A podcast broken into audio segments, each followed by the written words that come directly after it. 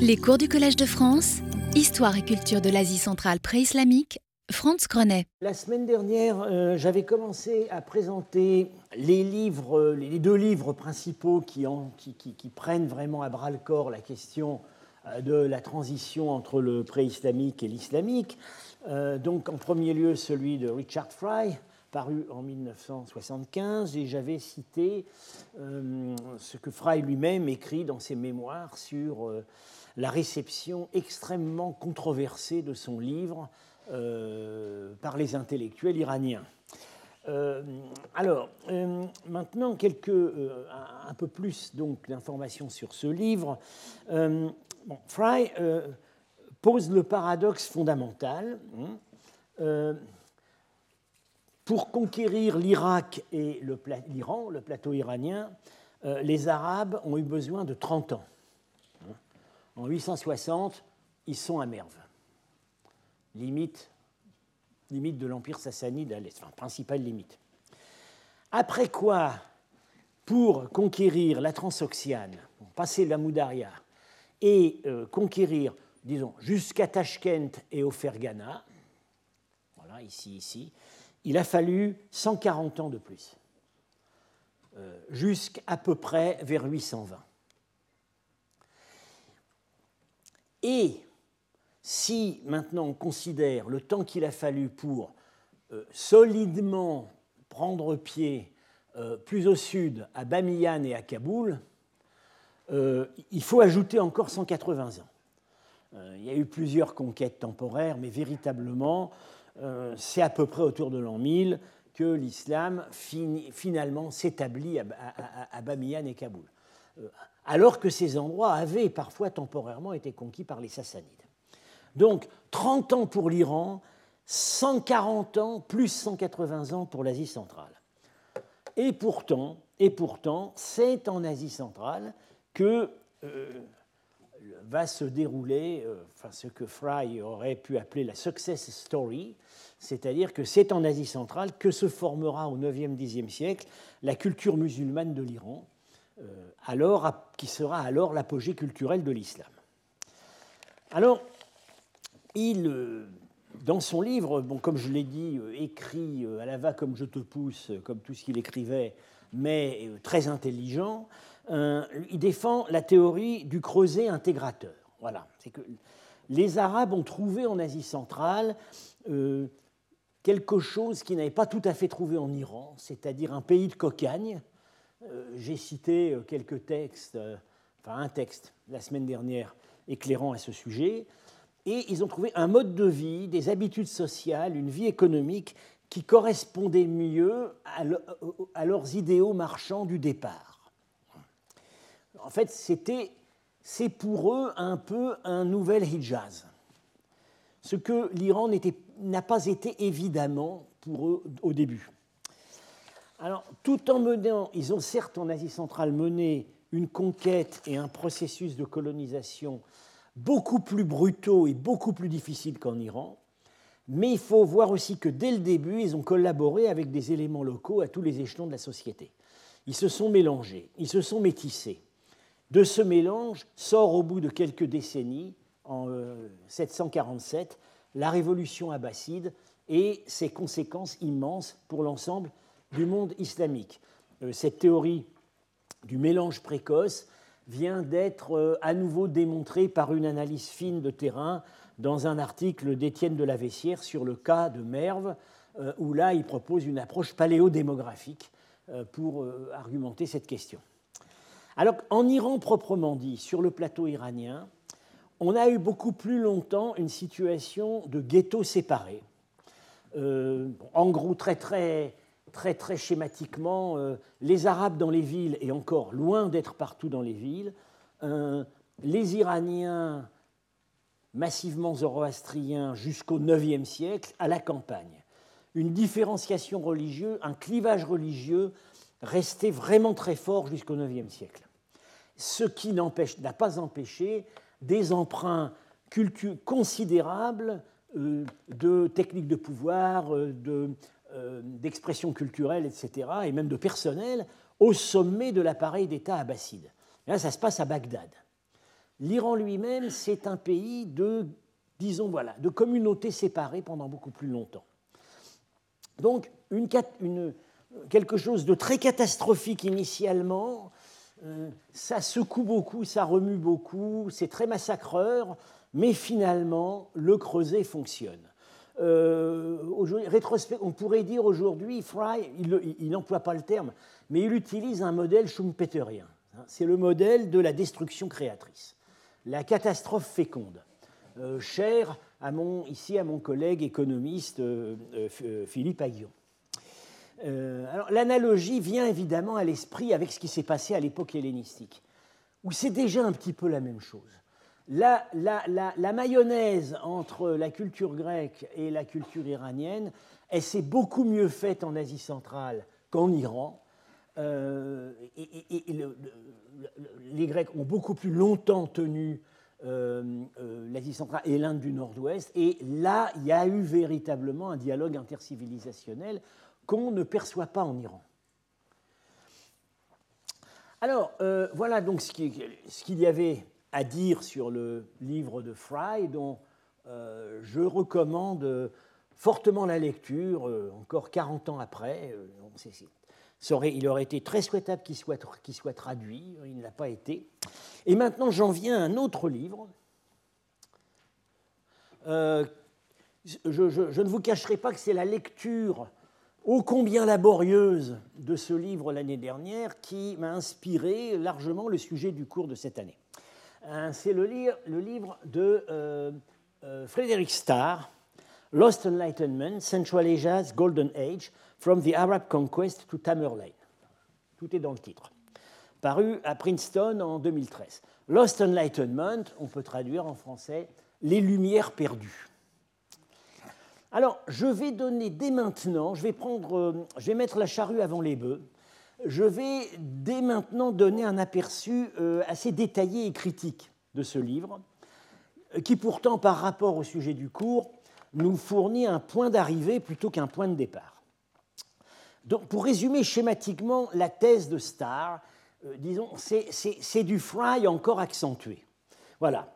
Euh, selon lui, l'Asie centrale, il entend démontrer que quelques décennies seulement après la conquête, l'Asie centrale s'affirme comme le principal centre intellectuel mondial. Ce n'est pas seulement le phare du monde islamique, c'est le phare du monde intellectuel mondial, et qu'elle est restée telle jusqu'au XIe siècle au moins, où là, ça commence à donner des signes de faiblesse. Alors évidemment, si on accepte ce point de vue, ça colore rétrospectivement tout ce qui s'est joué dans les siècles précédents, parce que ça nous invite à rechercher dans les cultures centrale, antérieures de l'Asie centrale ce qui peut expliquer cet extraordinaire terreau. Alors, par contraste avec la position de euh, Starr et aussi en fait avec celle de Fry, je peux rappeler d'un mot ce qu'était la position islamologique classique euh, en ce qui concernait l'histoire des sciences, la position qu'affirmaient en, en, 1957, par exemple, deux grands esprits, euh, Roger Arnaldez et Louis Massignon, dans leur chapitre La science arabe euh, du très classique Histoire générale des sciences des PUF. Je cite La science arabe est avant tout le prolongement de la science grecque. L'armature de la pensée scientifique des Arabes est entièrement grecque. Fin de citation. Comme substrat iranien pré-islamique, Massignon et Arnaldez ne concédaient qu'une chose, l'académie sassanide de Gundishapur, près de Suse, académie en réalité chrétienne, grecque et syriaque. Et cette académie qui a donc institué, initié dès l'époque sassanide, un premier effort de traduction d'ouvrages grecs. Les références constantes de la science qu'ils appellent arabe, qu'aujourd'hui on appelle islamique, sont Euclide pour les mathématiques, Galien pour la médecine, Ptolémée pour l'astronomie et la géographie. Un peu moins Aristote, parce qu'il est d'abord euh, euh, perçu et célébré comme logicien. C'est beaucoup plus tard que sa métaphysique est découverte. Plus tard aussi, très important, Dioscoride pour la botanique. La seule autre tradition scientifique que Massignon et Arnaldez créditait d'un apport majeur, c'était l'Inde. Et encore, seulement pour l'astrologie, la médecine et la pharmacologie, avec euh, principalement comme ouvrage euh, la Siddhanta de Brahmagupta, qui a commencé à être traduite dès l'époque préislamique et que les, Arabes connaîtront sous le, nom de Sidhind, Sindhind référence euh, très forte pour l'astrologie. Et pour Massignon et Arnaldez, la contribution proprement centra-asiatique, bah, elle, est, disons, elle est réduite au pédigré voilà, d'un certain nombre de savants, à leur curiosité personnelle, à leur personnalité individuelle, éventuellement aux améliorations empiriques des systèmes hérités des Grecs qu'ils ont pu obtenir par les moyens de travail mis à disposition par les nouveaux mécènes qui surgissaient en Asie centrale. Alors, cette position défendue en 1957 était déjà, euh, euh, je dirais, était déjà, était déjà très conservatrice. Dès 1947, un ouvrage un peu oublié, mais euh, tout à fait excellent, il a été constamment paru en 1947, euh, le livre de Delassie O'Leary, How Greek Science Passed to the Arabs. Ce livre est toujours disponible, constamment réédité. Il est excellent et il a été beaucoup pillé. beaucoup de choses y sont dites très clairement, très intelligemment, et c'est des choses que depuis on retrouve un peu partout et il n'est pas toujours cité. Alors, De Leary, lui, dès 1947, soulignait l'importance de certains substrats d'Iran oriental. Certes, il ne parle pas du facteur sogdien, tout simplement parce qu'en 1957-47, les sogdiens, on ne les connaissait pas encore. Mais il accorde une particulière attention à la science indo-centrasiatique, parvenu par les relais bouddhiques euh, à travers Bactre et Merve. Alors, revenons-en maintenant à Frédéric Starr. Euh, Starr, euh, c'est une vocation un peu tardive, l'islam centra-asiatique pour lui. Il a commencé en fait comme archéologue en Turquie. Donc au moins il est, compétent sur les questions archéologiques. Il s'est ensuite reconverti comme historien contemporanéiste, ce qui est arrivé, hélas, à beaucoup d'archéologues. Euh, il dirige actuellement le Central Asia Caucasus Institute and, Silk Road Studies Program à la John Hopkins University de Baltimore et aussi à Stockholm. Et je vous cite ce qu'il écrit dans la préface sur ses intentions. Ce livre a été écrit non parce que je connaissais les réponses aux questions qu'il pose, ni même parce que j'avais quelque savoir particulier sur les nombreux sujets et champs qu'il aborde, mais parce que moi-même, je voulais lire un tel livre. Euh, alors, euh, bon, ce livre, euh, j'ai souffert en le lisant, je l'ai beaucoup annoté. il a un certain nombre de défauts qu'on ne peut pas cacher. D'abord, il est beaucoup trop long. C'est un pavé, ça fait 634 pages très tassées. ça aurait vraiment dû être réduit. bon, l'auteur ne semble pas beaucoup lire le français. Ça, pas reprocher ça aujourd'hui à, un, universitaire américain, euh, au moins il lit le russe, très bien. Euh, mais ça n'implique pas qu'il fasse toujours les bons choix de lecture. Hein. Euh, il y a beaucoup, dans la, notamment dans la surabondante littérature post-indépendance, où il y a le pire et le meilleur, et je dirais malheureusement assez souvent le pire, il, il, cite beaucoup de travaux de deuxième, de troisième main. Alors dans le détail, il y a beaucoup d'erreurs, notamment quand il écrit sur les langues iraniennes anciennes et moyennes, il y a des horreurs, c'est un domaine que visiblement il ne maîtrise pas. Euh, l'arabe et le persan, je ne sais pas trop, il a quand même l'air surtout de les lire en traduction. Donc voilà, c'est le type même de livre qui aurait été excellent s'il avait été relu par quelques spécialistes. Si on me l'avait confié, euh, je peux vous dire que c'est avec beaucoup de plaisir que j'aurais fait part de mes notes. Je suis quand même un peu étonné qu'un éditeur euh, réputé comme les presses universitaires de Princeton ait publié un ouvrage euh, aussi peu relu. Alors vous me direz, pourquoi avez-vous perdu votre temps à lire 634 pages et, à nous les infliger dans votre cours de cette année? Je répondrai, euh, ça vaut la peine, parce que ce livre, c'est une aventure historiographique qui n'avait jamais encore été entreprise à ce niveau d'ambition. Et comme tel, il mérite qu'on s'y intéresse. Alors, il se présente comme une sorte d'épopée hein, dont les héros sont les intellectuels centra-asiatiques. Euh, les domaines qu'il aborde sont surtout les la science, ce qui inclut la science islamique et la médecine, euh, un peu secondairement, mais il en parle quand même, l'histoire, la littérature, l'architecture, les arts plastiques, la musique. Euh, il laisse largement de côté, tout, tout, en les mentionnant, deux autres transferts qui ont été très importants très tôt entre l'Asie centrale et l'Iran. Le premier, c'est les transferts militaires, les transferts d'élite militaire. Euh, l'armée abbasside euh, pratiquement dès le début, disons, voilà, dès, les années 820 à Bagdad, est, est, une, a, comme généraux d'élite et comme corps d'élite des centra-asiatiques, même des souverains centra-asiatiques, arrivés avec leur propre armée. C'est plus tard seulement qu'on va basculer dans le système des Mamelouks, qui sont donc des esclaves achetés. Alors, cet aspect, heureusement, a fait l'objet d'un livre euh, par Étienne de la Vessière qui s'appelle De Samarcande à Samara, élite d'Asie centrale dans l'Iran abbasside. Alors, il y a également des transferts assez euh, concomitants, très forts dès le début, euh, tout simplement dans la famille royale des califes, par les mariages. par exemple, le sinistre Al-Mutawakkil, donc petit-fils d'Harun al-Rachid, persécuteur des Zoroastriens et lointain inventeur de l'étoile jaune des Juifs, euh, était aux trois quarts sogdien et chorasmien.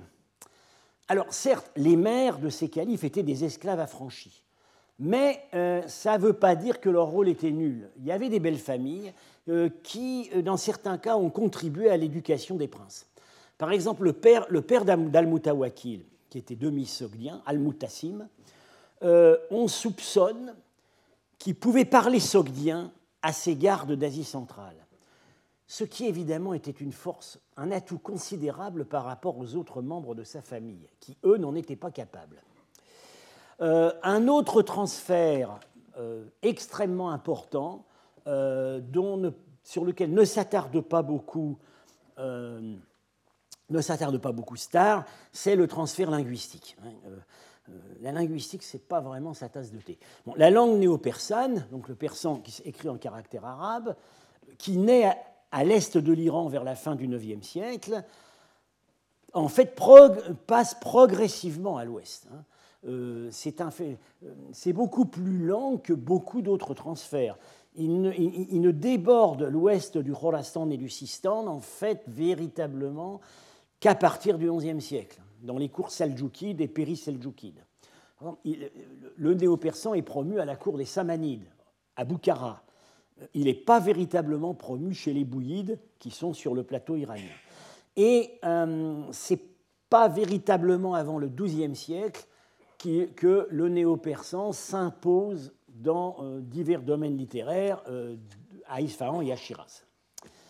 Alors, une fois ceci dit, mais bon, pour toutes ces questions, on a quand même d'excellents livres, et notamment ceux de Gilbert celui de Gilbert Lazare, euh, euh, La naissance de la langue persane.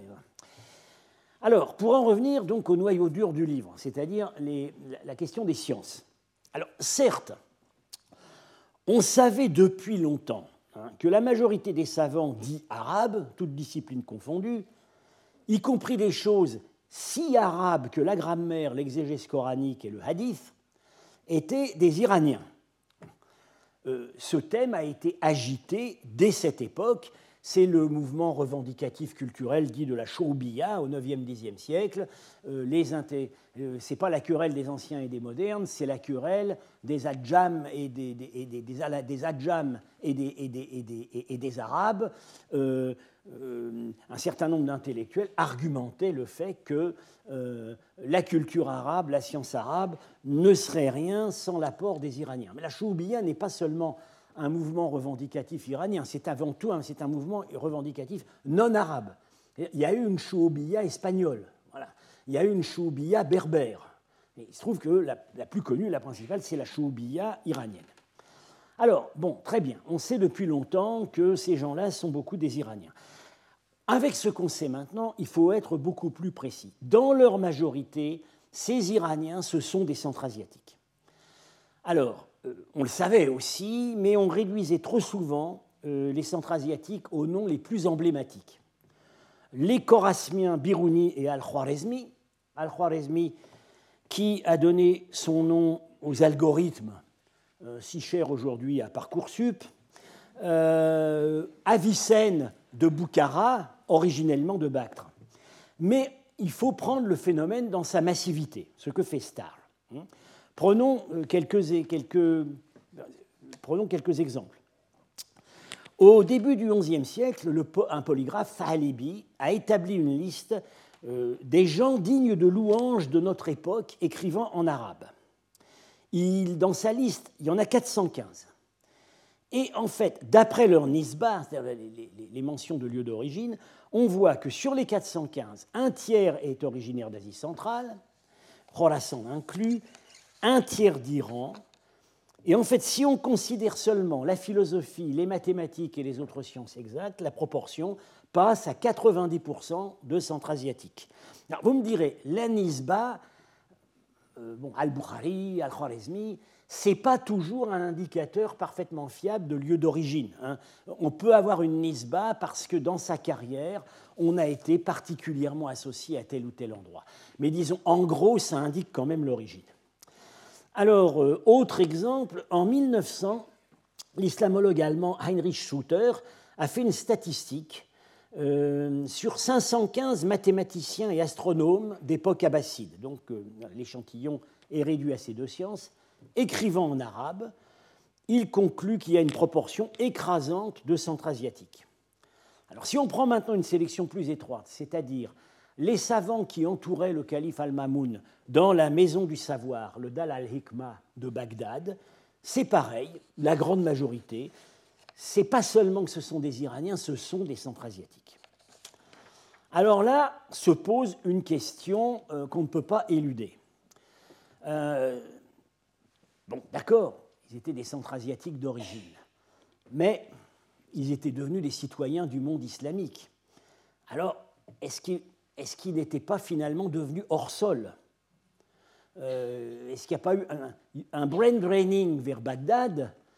Et puis finalement, les liens que ces gens avaient pu, avoir avec l'Asie centrale ne pesaient, plus beaucoup. Alors certes, un certain nombre de ces savants aspirés par Bagdad y ont terminé leur vie, y ont fait leur carrière. C'est le cas d'Al-Khwarizmi, qui arrive assez jeune, qui passe toute sa vie à Bagdad où il est vraiment l'étoile de la vie scientifique de son époque. Alors, il n'est pas question de nier non plus que ce fut à Bagdad que ces savants centra-asiatiques trouvèrent un premier corpus de sciences grecques qui avait été traduit dès l'époque sassanide, j'en ai parlé, dans les écoles de Gundishapur et aussi l'école de Haran, euh, en syriaque et en pélévi. Et ces deux écoles ont poursuivi cette activité de traduction à l'époque islamique en ajoutant l'arabe à leur palette. Et pourtant, il n'y a pas eu que ça. Dans les mêmes siècles, la science grecque, on voit certains indices que la science grecque se frayait, s'est effrayée, se frayait vers l'est des chemins insoupçonnés. C'est avec beaucoup de surprise qu'on constate, par exemple, que la, la médecine tibétaine fait explicitement référence à Galien le plus célèbre médecin de l'Antiquité. Son nom apparaît dans les textes tibétains. Comment ont-ils pu connaître Galien? On soupçonne des intermédiaires sogdiens chrétiens, et peut-être en arrière-plan l'école de Gundishapur. Et puis, surtout, beaucoup de ces centres asiatiques qui étaient montés à Bagdad n'y sont pas restés. Ils sont ensuite revenus chez eux, où ils ont fait école et ont répandu les connaissances qu'ils avaient, dont ils s'étaient enrichis. Alors si on considère les facteurs qui ont pu entraîner des intellectuels à quitter leur patrie centra-asiatique, euh, c'est assez, rarement, euh, le sentiment d'un ennui provincial. C'est en fait souvent lié à tout simplement des accidents politiques. Par exemple, La perte des mécènes, voilà. Euh, la chute des Samanides en, l'an 1000 est précédée trois ans avant par l'incendie de la bibliothèque royale de Boukhara. Eh ben, c'est à ce moment-là qu'Avicenne, qui, avait commencé toute sa carrière à Boukhara, part vers l'Iran. Simplement, il n'a plus les moyens de travailler. Mais la situation euh, sans. Euh, en 1017, la prise de Gourganj sur la mer d'Aral, au Khorezm, par Mahmoud de Razna, entraîne le départ des deux étoiles de l'école de Gourganj, qui sont Al-Birouni et Avicenne. Birouni part vers Razni, sur l'invitation de Mahmoud de Razna. Euh, Avicenne ne veut pas entendre parler de Mahmoud de Razna et s'en va, euh, et s'en va à nouveau vers l'Iran. Cependant, le facteur principal fut quand même le jeu de l'offre et de la demande, c'est-à-dire l'émergence en Asie centrale de princes mécènes de plus en plus nombreux et de plus en plus riches. Une génération après la mort du calife Al-Mamoun en 833, créateur de la maison du savoir à Bagdad, les villes d'Asie centrale émergent l'une après l'autre, des villes d'Asie centrale émergent l'une après l'autre comme centre intellectuel appuyé sur des ressources locales. Alors, par coquetterie, je ne donne que des portraits contemporains. Euh, ça ne veut pas forcément dire complètement authentique, évidemment, mais euh, c'est comme ça que ces gens ont voulu être représentés. Ça, c'est un plat d'argent de l'école de Merve, euh, en fait, qui, avec beaucoup d'influence, un, grand héritage sogdien, et Marchak, de manière très convaincante, a, attribué, a identifié le personnage comme Al-Mamoun avant qu'il ne. Probablement à l'époque où il est vice-roi à Merv, il n'est pas, euh, il, pas encore devenu calife. Euh, donc, euh, ces villes émergent, ces villes d'Asie centrale émergent l'une après l'autre. le réseau des bibliothèques et des observatoires se densifie. le mécénat princier, je l'ai dit, se développe. Ça a une conséquence sur le choix, le choix des disciplines. Euh, le statut du mécénat princier comme source unique du financement de la recherche explique que les plus grands savants ont inclus dans la palette la médecine et l'astrologie, c'est-à-dire les deux sciences qui avaient pour les princes une utilité très pratique. Le seul qui a avoué ne pas croire à l'astrologie, c'est Al-Biruni. Euh, par ailleurs, ces princes, comme d'ailleurs avant eux les califes, pouvait fournir des moyens militaires hein, pour monter des expéditions permettant de recalculer la longueur du, méridien terrestre, qui était l'une des grandes passions scientifiques de l'époque. C'est parce que le souverain de Gorgane a refusé ses crédits à Biruni que Biruni est reparti dans son Khorezm natal. Alors justement, la carrière de Biruni est quand même extrêmement éclairante. Hein. Biruni a vécu longtemps, 973-1048, Jusqu'à l'âge de 23 ans, c'est un provincial extrême. C'est vraiment le cousin de province. Il a reçu sa formation de base au Khorezm, dans un milieu proche de l'ancienne famille royale. Et on ne sait pas très très bien avec qui. Mais visiblement, il avait accès déjà à d'excellents maîtres. Et puis ensuite, ces migrations le conduisent, le conduisent à Rey, à la cour des Bouillides, donc, Rey, c'est près de Téhéran. Puis il va au Gorgan, où il a son expérience malheureuse avec les crédits qu'on lui refuse pour calculer le méridien terrestre.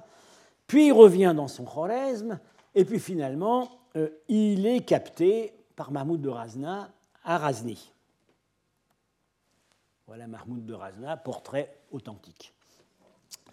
Euh, donc, il n'a, euh, et en fait, Birouni n'a travaillé qu'à l'est. Il n'a jamais mis les pieds à Bagdad. Le plus à l'ouest où il est allé, c'est Rey. Euh, il n'a trouvé un protecteur impérial, Mahmoud, que dans la dernière période de sa vie. Il avait déjà 44 ans. Il est vrai qu'il en a tiré le maximum, avec son livre sur l'Inde, rendu possible par les moyens mis à sa disposition par Mahmoud, qui venait de conquérir l'Inde du Nord-Ouest. Mahmoud a mis à sa disposition les moyens d'effectuer en Inde un séjour de 13 ans et il lui a donné une équipe de traducteurs du sanskrit. Auparavant, donc il faut croire que Biruni pouvait trouver partout les moyens de recherche et l'environnement intellectuel dont il avait besoin. Euh, Avicenne, 980-1037, euh, a fini sa vie dans l'errance, hein, vivant de divers jobs administratifs pour lesquels il n'était pas doué. Euh, il essayait à tout prix d'échapper à la sollicitude de Mahmoud qui voulait absolument le faire venir à Razna, et lui n'y tenait pas, contrairement à Biruni. Euh, il n'a fait que passer à Bagdad, qu'il a détesté, dont il est parti dès qu'il est pu. Il meurt en 1037 à Hamadan. Alors, j'ai pas son portrait. Voilà, à défaut d'un portrait contemporain, on a son crâne. Euh, exhumé en 1953 à Hamadan, euh, qui permet quand même de constater que ce grand médecin mort à 57 ans entretenait correctement sa dentition. Euh, et euh, avec, à partir du crâne, ont été euh, tentées des reconstitutions, probablement crédibles, de son visage. Alors là, en haut, c'est dans un parc à Moscou. c'est par le grand. Alors évidemment, là, alors qu'est-ce qui se passe? Ça marche plus.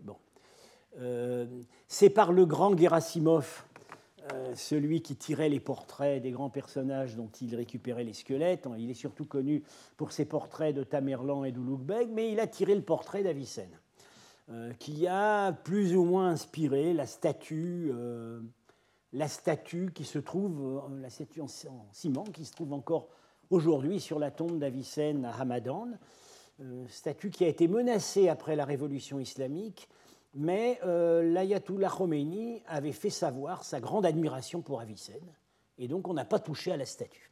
Et là, c'est une reconstitution, une tentative plus récente, euh, faite dans un laboratoire anglais. Alors, euh, essayons, maintenant de, voir un peu plus en détail ce que j'appellerais la, succession, les passages de, relais de ces divers phares de la pensée qui se sont succédés du 8e au 12e siècle. Alors euh, là, alors donc voilà, tout simplement, euh, je me suis amusé à, mettre des petits ronds et des petites flèches à partir du livre de, de Starr et en, en cartographiant les migrations de savants et les créations d'écoles. Alors on voit très bien que le premier, le premier aimant, euh, bah, c'est évidemment Bagdad, euh, à partir dès la fondation de Bagdad en 762. Euh, alors au départ, donc, avec une migration principalement une migration qui part de Bactre, qui, est, qui est stationnée à Merve et qui arrive à Bagdad. c'est c'est ce, le moteur de cette migration, c'est euh, la famille visirale des Barmakides, dont je vais être amené à, on va être amené à reparler. Euh, c'est l'une des pistes les plus prometteuses, les plus intéressantes pour retrouver un substrat préislamique dans cette euh, vitalité scientifique. Euh, les Barmakides, je le dis brièvement, bon, ils sont surtout, ils sont connus à partir d'à peu près, enfin même avant dès 800, un peu, ils arrivent en fait assez tôt dans l'entourage des Abbassides, mais au départ, ce sont, on a dit que c'était des moines bouddhiques. Non, ce pas des moines, ce sont les protecteurs laïcs du plus grand monastère de Bactre, le Nobahor. Barmak, c'est le titre sanskrit Pramukha, qui veut dire une sorte d'avoué laïque. Euh, et, les Barmakides euh, euh, commencent à arriver à Merv après la, conquête islamique, ils deviennent des personnages influents, et on les voit arriver très tôt à Bagdad. ils vont être surtout, ils vont surtout prospérer dans l'entourage d'Harun al-Rachid, qui finalement en liquidera une partie, mais ils, arriveront quand même, ils arriveront quand même à survivre. Donc, on peut dire c'est la première collecte de cerveau. Hein. Bactre, Merv, Bagdad. Voilà, donc euh, j'ai résumé ça ici. Les ancêtres des Barmakides, protecteurs laïcs du temple bouddhique de Bactre, Nobahor, qui est le sanskrit Navavihara, nouveau, le, nouveau, monastère. Alors, euh, sur ce qu'on pouvait trouver à Merv, euh, il y, a une tradition qui semble fiable sur une bibliothèque Pélévi qu'aurait apporté le dernier roi sassanite, Yazgir III, dans sa fuite en 650.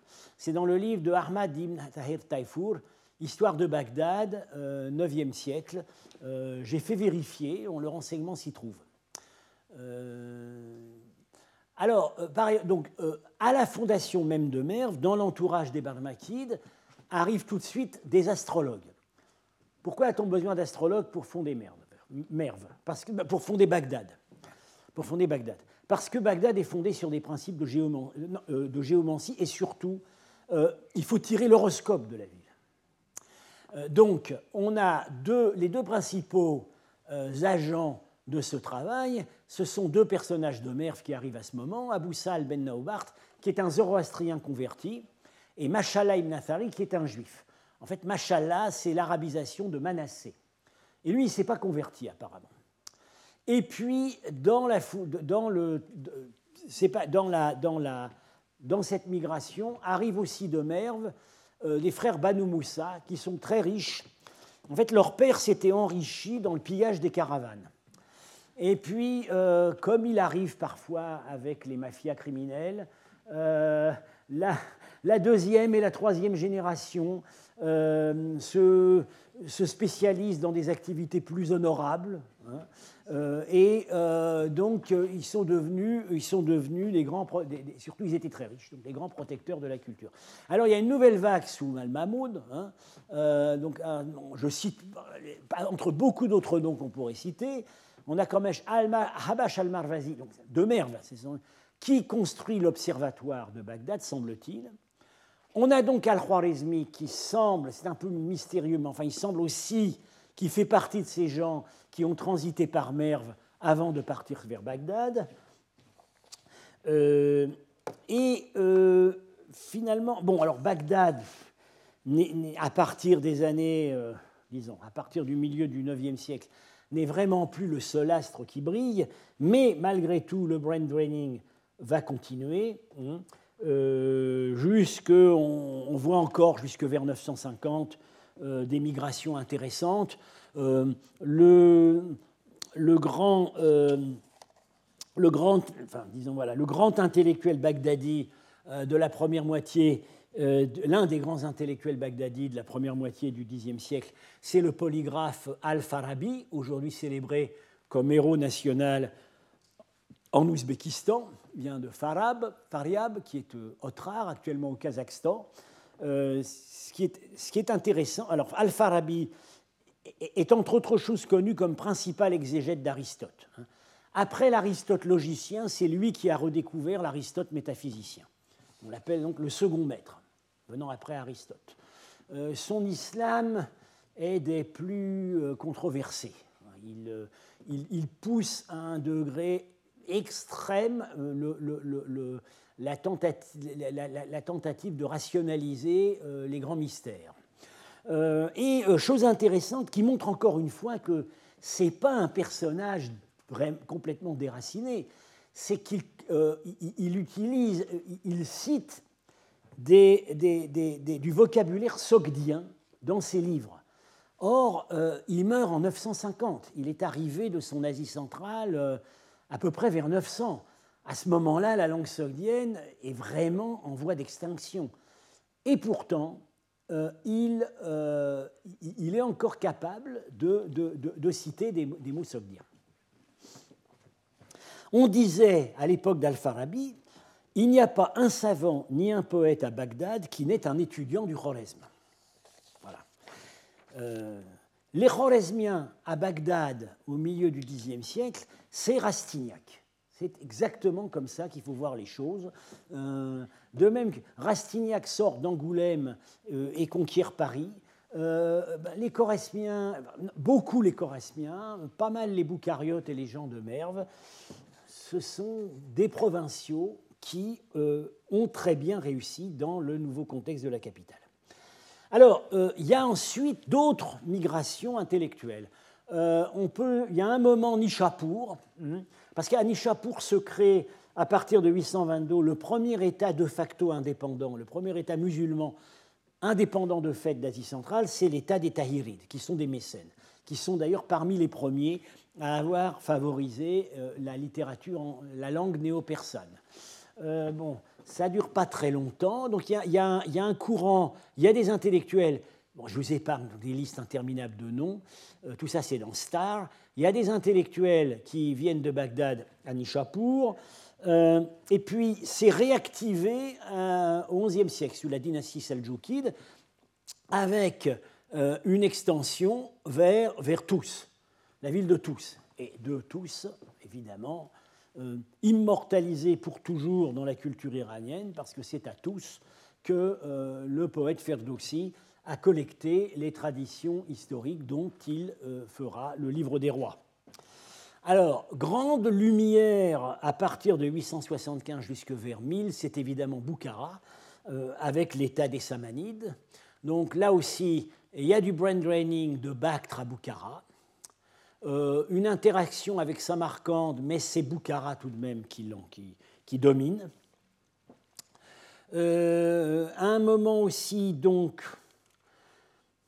fin 10e, début 11e siècle, Rey, je l'ai dit, euh, à un certain éclat sous la dynastie des Bouyides, euh, qui sont au départ des Iraniens du Mazendéran, d'origine zoroastrienne, qui sont des chiites, la première dynastie chiite, qui récupèrent justement à l'occasion des malheurs qui mettent fin à la dynastie samanide, ils récupèrent un certain nombre de gens de Boukhara. ils récupèrent, ils récupèrent notamment, ils récupèrent notamment à un moment Avicenne. Euh, alors, ce que euh, euh, un peu plus tard, voilà, on arrive déjà après l'an 1000. Vous voyez, ces luminaires se relaient les uns les autres. Les lumières, un astre s'éteint, un autre s'allume. Autour de l'an 1000, de manière très très inattendue, le Khwarezm, très excentré, devient euh, un grand centre intellectuel parce qu'il y a une, dynastie.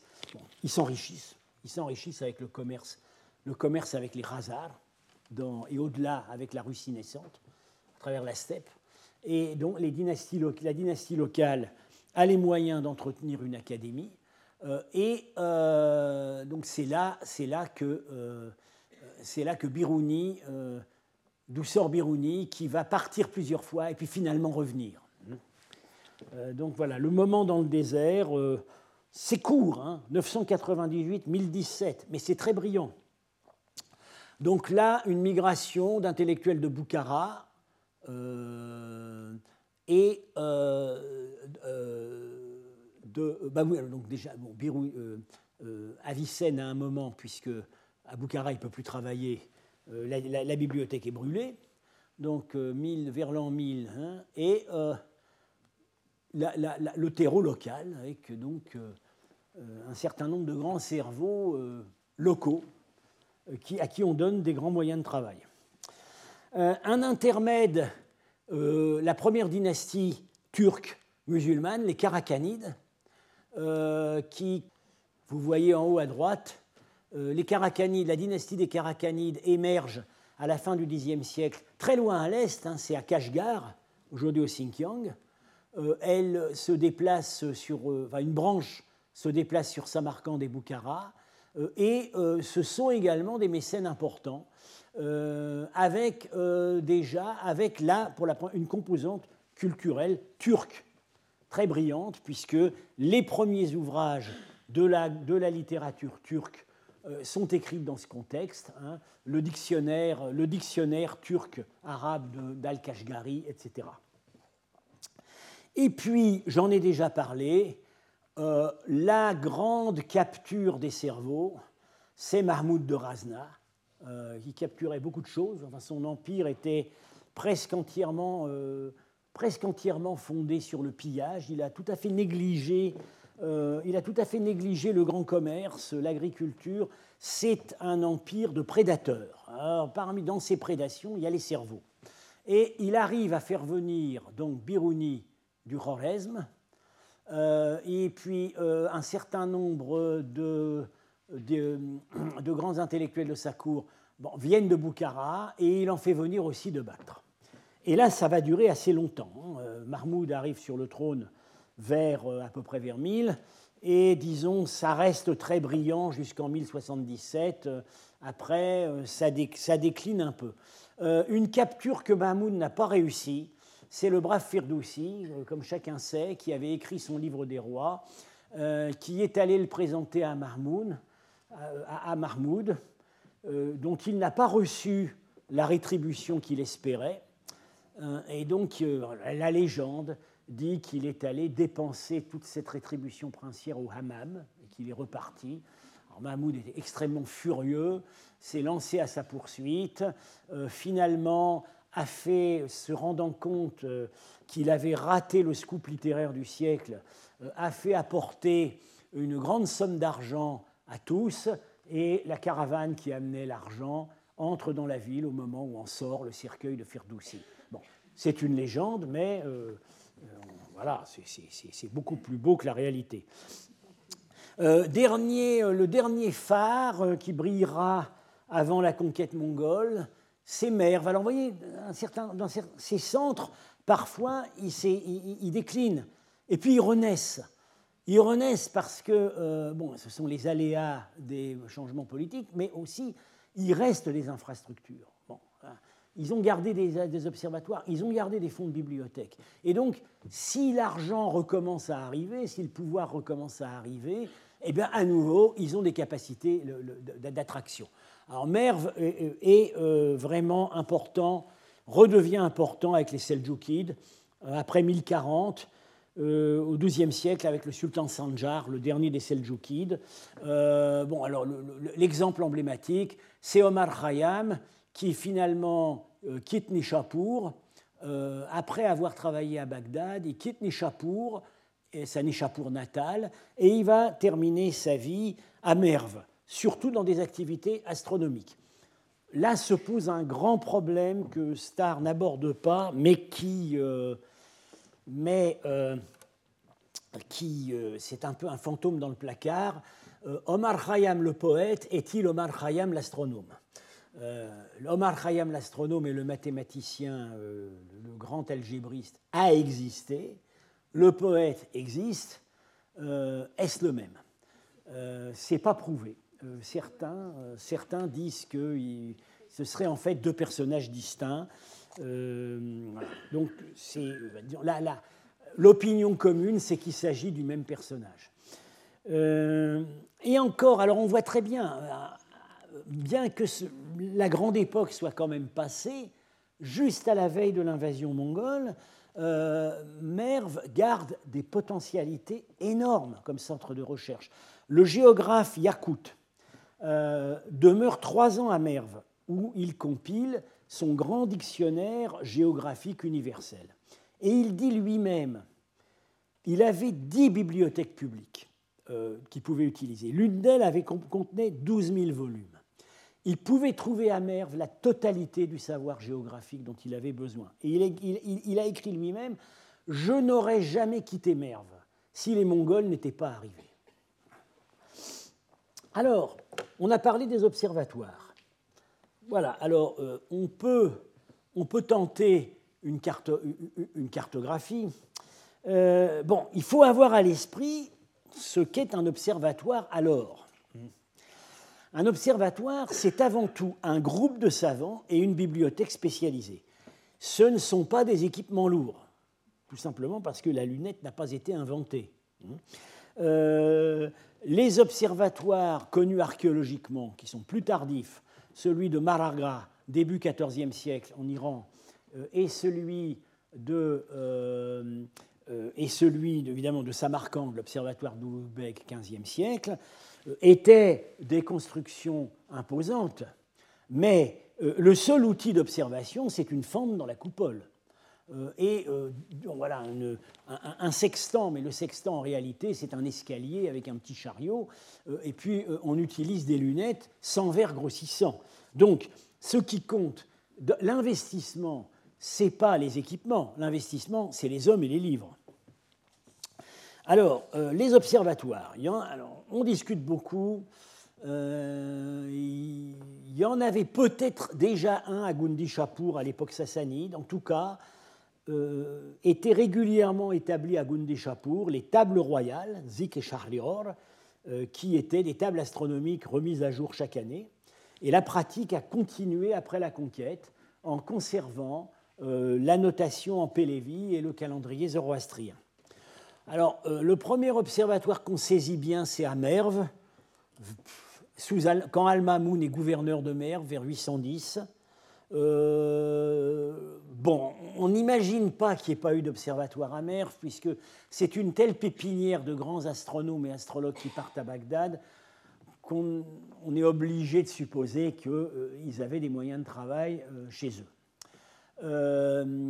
mais bon, c'est surtout à l'époque seljoukide que l'observatoire de Merv est connu, et c'est Omar Khayyam, l'astronome, qui l'a réorganisé.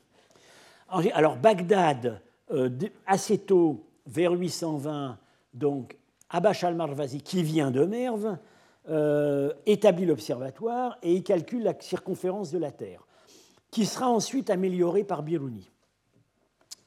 Euh, on a un Alors, quand on s'approche de l'an 1000, voilà, il y a davantage d'observatoires. Il y en a un à Rey en 900 95. Rujandi, j'attire votre attention sur le nom. Rujand, c'est ici. Euh, c'est au nord du Tadjikistan.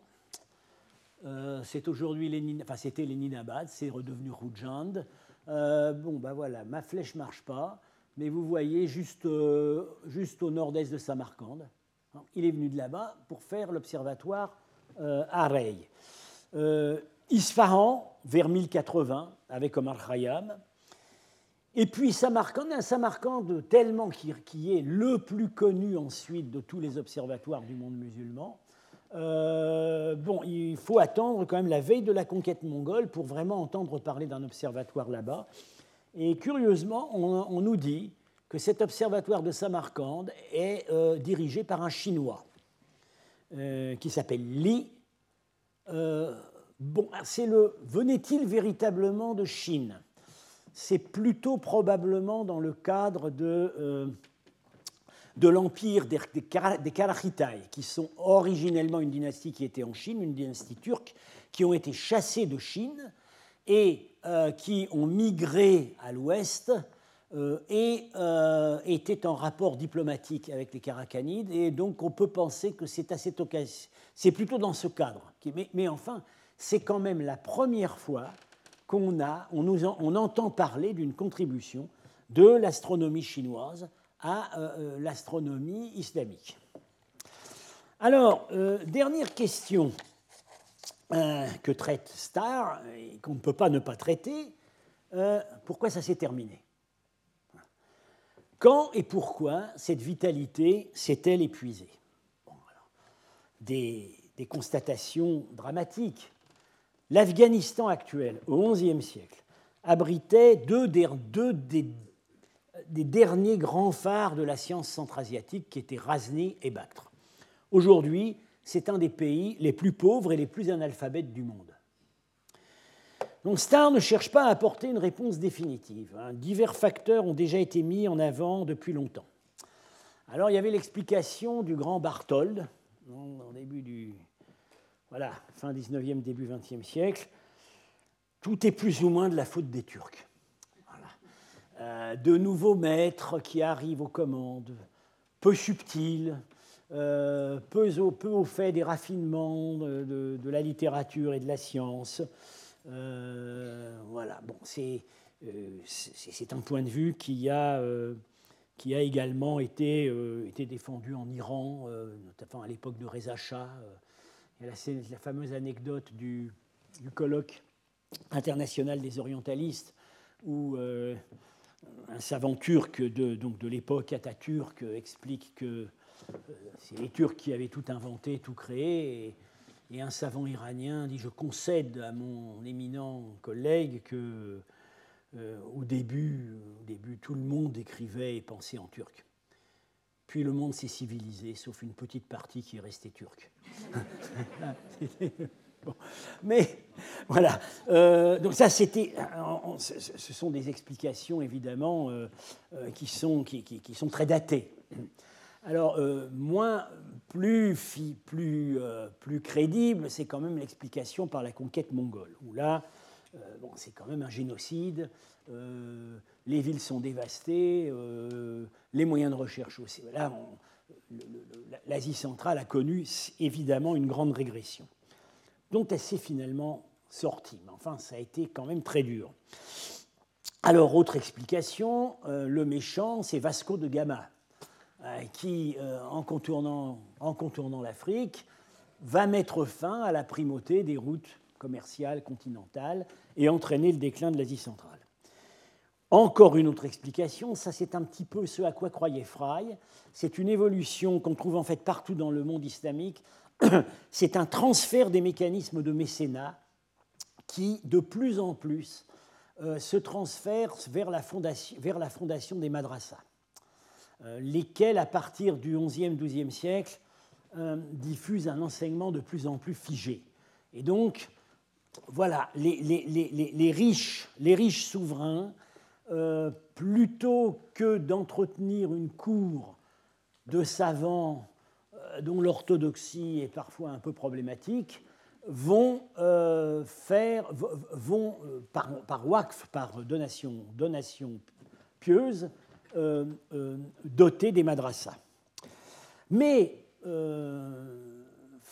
Starr a une analyse très fine de la chronologie de tous ces différents facteurs et il constate tout de même que tous ces facteurs sont intervenus surtout après le moment où le réseau intellectuel d'Asie centrale s'essoufflait déjà. Qu'il s'agisse, bon, par les Turins, les Mongols, Vasco de Gama, euh, le transfert du mécénat vers les madrasas, en réalité, ça intervient plutôt après. Et, en Asie centrale, des, ça va déjà pas très bien au cours du XIe siècle. Alors, pour finir, il favorise une explication euh, de type idéaliste. C'est-à-dire, lui, il attribue, euh, il attribue une grande importance au climat intellectuel d'affrontement bipolaire qui s'installe dans toute l'ère iranienne à partir du XIe siècle et qui canalise énormément d'énergie. Sunnite contre chiite et ismaïlien. Bien. Euh, et puis, il trouve un grand méchant loup, c'est Razali. Euh, qu'il appelle The Dark Genius. Euh, le grand intellectuel Razali de tous, euh, qui a publié L'inconsistance des philosophes, où, il, où il, il, renvoie dos à dos les divers philosophes et il n'assigne plus à la science qu'un rôle pratique subalterne, lui déniant toute légitimité pour interroger le domaine de la foi. donc, on aurait à ce moment-là le triomphe d'un certain intellectualisme euh, une manifestation euh, tout à fait caractéristique, c'est l'évolution du soufisme, qui devient de moins en moins intellectuel et qui, au moins en Asie centrale, euh, dégénère en dervichisme. Bien. Cela aurait fini, abouti à stériliser toute innovation. Les grands penseurs ne sont désormais plus enseignés dans les madrassas. Le savoir se résume et se fige dans des encyclopédies. Bien, le flambeau qui n'est plus en Asie centrale, passe quelque temps ailleurs, pas vraiment à Bagdad qui est déjà sur sa fin, il passe en Égypte, il passe en Espagne avec évidemment Averroès, qui va euh, reprendre la balle lancée par Razali et publier L'inconsistance des inconsistances euh, pour défendre finalement les philosophes et Aristote. Euh, bon, et puis pour finir, ce constitue le Maghreb, le Maghreb d'Ibn alors certes, ce n'est pas la fin de la vie scientifique et intellectuelle en Asie centrale. Il y a au XVe siècle ce qu'on appelle la Renaissance timouride, l'observatoire de etc. Mais c'est une Renaissance qui, euh, du point de vue strictement scientifique, a été de très courte durée. Ce qui a, duré, c'est la Renaissance architecturale, la Renaissance artistique et littéraire. Sur le plan scientifique, en réalité, il n'y a pas grand-chose qui a été ranimé. Voilà. Alors, une des questions qui devra nous préoccuper dans la suite du cours, c'est celle, encore une fois, je l'ai dit au début, euh, des racines préislamiques de cette extraordinaire fécondité intellectuelle et scientifique. C'est là-dessus que Starr a les présupposés euh, les plus hardis. Euh, bon, il va, il va pas jusqu'à une explication de type génétique, les centres asiatiques étaient plus malins que les autres, non, il n'en est pas très très loin quand même. Bon. alors, je l'ai dit, la piste la plus sûre, ça semble quand même, une des pistes les plus sûres, ça semble quand même être Bactre, avec le milieu qui entourait les Barmakides, qui l'ont transplanté à Bagdad, avec un bassin collecteur entre Bactre et Bagdad qui émerve, incubateur qu'on peut peut dire avoir été un incubateur d'astrologues. Voilà. Euh, d'où l'hypothèse que cette science y florissait déjà avant l'islam. Alors bien, on, abordera, on abordera plus tard ces questions. Il y avait des bouddhistes cachemiriens à va tester au VIe siècle. Est-ce qu'ils ont laissé quelque chose de très fécond? C'est une possibilité. Le milieu juif de Merve est extrêmement important euh, et euh, fournira des grands savants euh, au monde islamique, le milieu chrétien.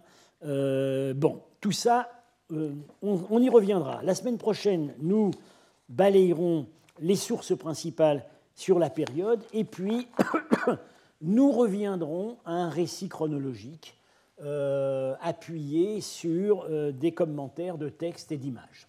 Je vous remercie.